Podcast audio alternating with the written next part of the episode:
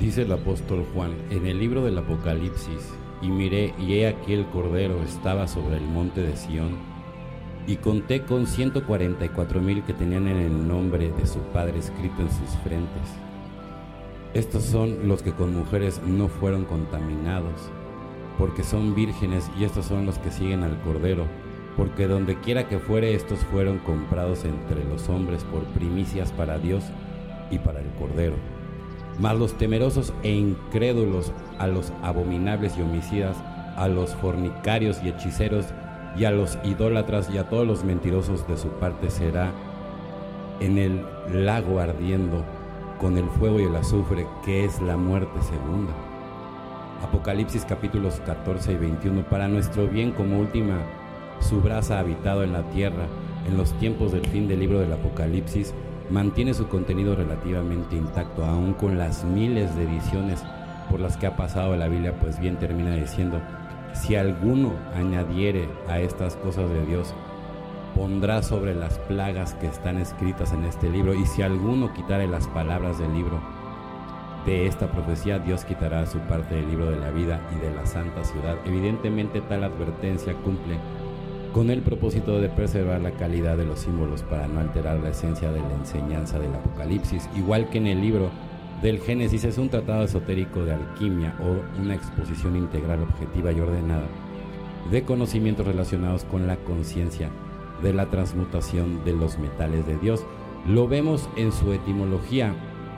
Significa Dios, alquimia, ciencia de los metales. Esto es fácil de entender comprendiendo la labor de todo buen alquimista, pues su trabajo es de transformar el plomo de la personalidad en oro del espíritu.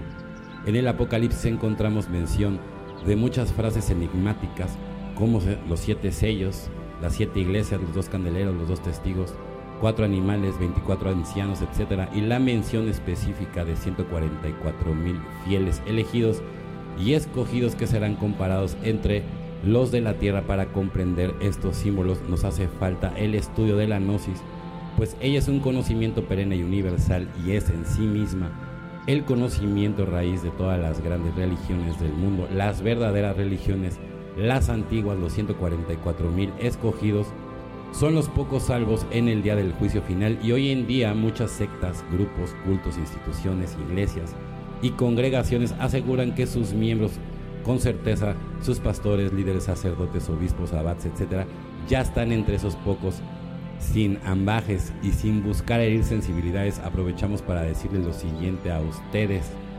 Les han dicho que tal o cual es ya uno de los elegidos, o si les han garantizado ser uno de los 144 mil a cambio de dinero, joyas, tierras, donaciones u otros compromisos, sepan muy bien que les han mentido en ignorancia intencionalmente.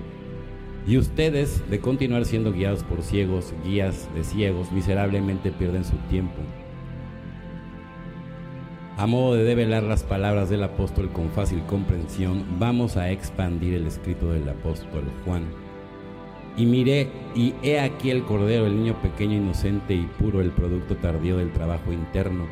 El Hijo del Hombre estaba sobre el monte de Sión, la victoria del trabajo interno bien amado, que ha vencido en la batalla de la tierra existe entre los aguas, y con él 144 mil es el símbolo de aquellos que siguen su enseñanza y que es la del arcano AZF o arcano 9. Si sumamos todos los números, 144 mil nos da 9, 1 más 4 más 4 más, 0 más 0. Esto es igual a 9. Estos 144 mil tenían el nombre de su padre escrito en sus frentes, aquellos que se convirtieron en instrumento fino y delicado al servicio del ser yo soy niño pequeño, inocente y puro, lo explica el gran Maestro Jesucristo cuando dice, de cierto os digo, que si no os volveréis si fuerais como niños, no entraréis en el reino de los cielos. El gran Maestro hace referencia a una revolución interior que tiene como fin último alcanzar un nivel de ser muy superior a un estado de pureza que solamente es posible cuando eliminamos de sí mismos toda tardanza y vestigio de nuestra lujuria, de nuestras iras, de nuestros corajes, nuestras ambiciones, envidias, gulas, perezas y orgullos. El trabajo interior de la iluminación de todos estos defectos crueles e inhumanos es morir en sí mismos matar nuestros demonios internos y tiene como consecuencia el nacimiento de virtudes, poderes psíquicos y facultades superiores que provienen del ser, del yo soy. Pues si eliminamos nuestra lujuria, damos lugar a que se manifieste el amor y con ello la verdadera castidad. Si eliminamos la ira, evidentemente surgirá el amor y con ello la paciencia y el altruismo. Si eliminamos la codicia, el amor traerá consigo la generosidad y la muerte de la envidia. Trae la caridad, la muerte de la gula, trae temperancia, sin pereza. Lo que se manifiesta es la diligencia y la muerte del orgullo.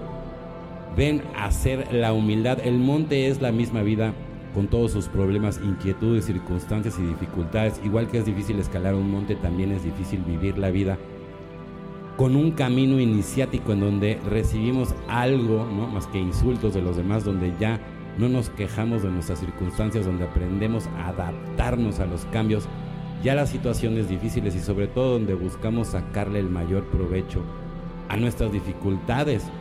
No es solamente un nombre de Sión, es el nombre de la victoria que existe para aquellos que son capaces de subir el monte. Y una vez ahí dan la batalla final para penetrar la fortaleza de los cananeos Sion. Son aquellos en la lucha consigo mismo resultan victoriosos. Los 144 mil es un símbolo oculto que indica el trabajo. Con el misterio del arcano 9 o la magia supraerótica, los 144 mil son todos aquellos que viven su vida no solamente como un camino iniciático, sino que también son luz entre las tinieblas para otros, pues viven de la vida en recto obrar, recto pensar y recto sentir y trabajan íntimamente en la superdinámica del amor.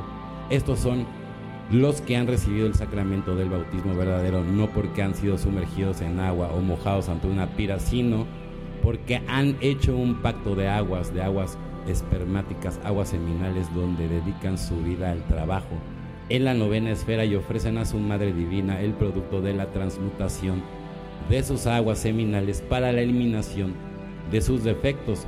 Este trabajo es un trabajo muy sutil que solamente puede ser practicado entre un hombre y una mujer en matrimonio, legalmente constituidos. Este arcano AZF, aquellos capaces de eliminar cuando menos un 50% de sus defectos o demonios internos, alcanzan el nivel del ser necesario para ser parte del ejército de salvación mundial. Estos son y serán los pocos elegidos y serán llevados a un lugar seguro donde puedan continuar su trabajo interno.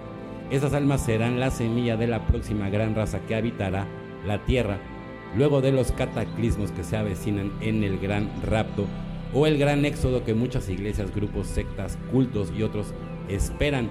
No es un evento futuro tal rapto, está sucediendo aquí y ahora erramos al pensar que es un evento que sucederá más tarde. Son las grandes almas de las humanidades en planetas y sistemas solares vecinos las que se encargan de servir a la gran ley separando el grano de la paja por mucho tiempo a la tierra. No ha sido visitada por verdaderos humanos de otros mundos y esto poco a poco continúan extrayendo a aquellos que han alcanzado el nivel superior de ser necesario para llevarles a un lugar seguro. Estos verdaderos hombres y mujeres de otros mundos continuarán ejecutando su misión mientras la mayoría de la humanidad dormida entre sus vicios, apetencias, continúan precipitándose hacia la muerte segunda, la ciencia del energismo. La gnosis pura siempre aparece en tiempos de degeneración e inestabilidad social. Son muchos los grupos que claramente claman tener la verdad cuando la verdad en sí misma es lo desconocido, del momento en momento. De igual forma son muchos los falseadores de metales, entre comillas, que prometen la salvación así porque sí, cualquier idea de que para mí ya todo está resuelto es una falacia del ego, pues está escrito, estrecha es la puerta, la puerta y angosto es el camino que lleva a la vida y pocos son los que la hallan en el camino angosto equivale a vivir la vida misma como el camino de la iniciación verdadera, pues son muy pocos los que se definen y tienen tenacidad y la fuerza para seguirlo, y la puerta estrecha es la puerta por la que salimos del paraíso. Esa es la puerta del arcano 9, que es el trabajo con la superdinámica del amor entre el hombre y mujer en trabajos supraeróticos. Este es el trabajo de la alquimia que busca transformar el plomo de su personalidad en oro del espíritu. No hay otra puerta al igual que no hay otro camino en los videos que podemos dejar a continuación. Les vamos a dejar algunos links para que puedan checar todo lo referente al arcano AZF y en qué consiste paso a paso, ¿no? Porque el tiempo apremia, ¿no? Y la ciencia del energismo, la gnosis pura, viene a darnos la doctrina y las prácticas de los ejercicios necesarios para el trabajo de esta maravillosa revolución de conciencia. Solo una revolución interior nos puede llevar a ser parte del ejército de la salvación mundial y esa es exactamente la enseñanza que vino a entregar Jesucristo cuando reveló los tres factores de la revolución de la conciencia. Si alguno quiere venir en pos de mí, niéguese a sí mismo, es decir, elimine sus demonios internos y tome su cruz, que quiere decir trabaja en la superdinámica del amor, el arcano AZF, y sígame. Significa sacrifíquese por los demás. Nuestra misión es difundir este conocimiento milenario sagrado por todas partes para que la humanidad se entere de la verdad y pueda adquirir este tesoro que transforma radicalmente la vida y nos puede convertir en los ángeles y arcángeles. Una de las leyes del cosmos que todo lo que uno regresa multiplicado, todo lo que das regresa multiplicado, así que ayudamos a difundir este conocimiento. Hay que eh, esmerarnos, ¿no? Porque es muy valioso, ¿no? Entonces, si lo hacemos, vamos a recibir grandes bendiciones, ¿no? En todos los sentidos, ¿no? Por eso yo siempre los invito a que la información siempre debe de compartirse, ¿no?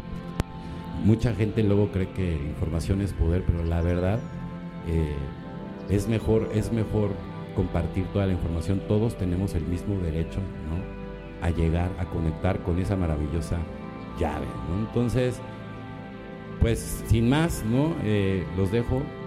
Espero que les haya gustado, ¿no? Es para complementar un poco lo que platicamos de la vez pasada de los 144 mil, ¿no? Me, me di a la tarea de investigar un poquito más y nos vemos en el vivo del próximo viernes. Hasta pronto.